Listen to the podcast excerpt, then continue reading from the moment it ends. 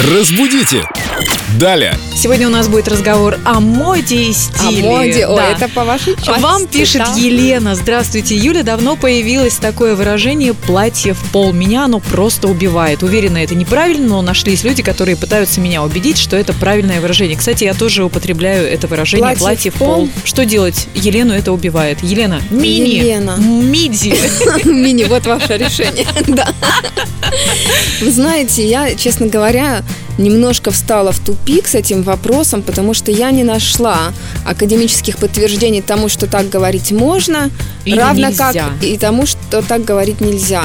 Но я нашла, да, в- что касается пола, в большом толковом словаре нет такого примера употребления, хотя А там в безусловно корпусе русского языка? в корпусе русского языка я Ни не у нашла. Толстого, ни у кого? Я не нашла платье в пол. Я заглянула в корпус, но я не нашла платье в пол, скажу вам честно. Они назывались просто длинными Вот, платьями. платье до пола это, конечно, беспроигрышный вариант, он однозначно правильный. Платье в пол меня немножечко коробит, меня вот как-то царапает. Но вы же носите длинные платья Да, я до очень, пола. я очень люблю длинные платья до полу, но вот все-таки Употреблять выражение «платье в пол» вы не станете. я бы лично не стала. Мне не Просто очень ношу и нравится. все. Просто ношу.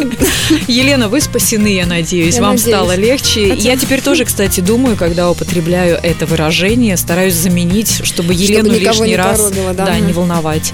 Спасибо, Юль, что приходите в длинном платье, вы шикарны. Ну, спасибо. Ждем вас снова. Разбудите! Далее!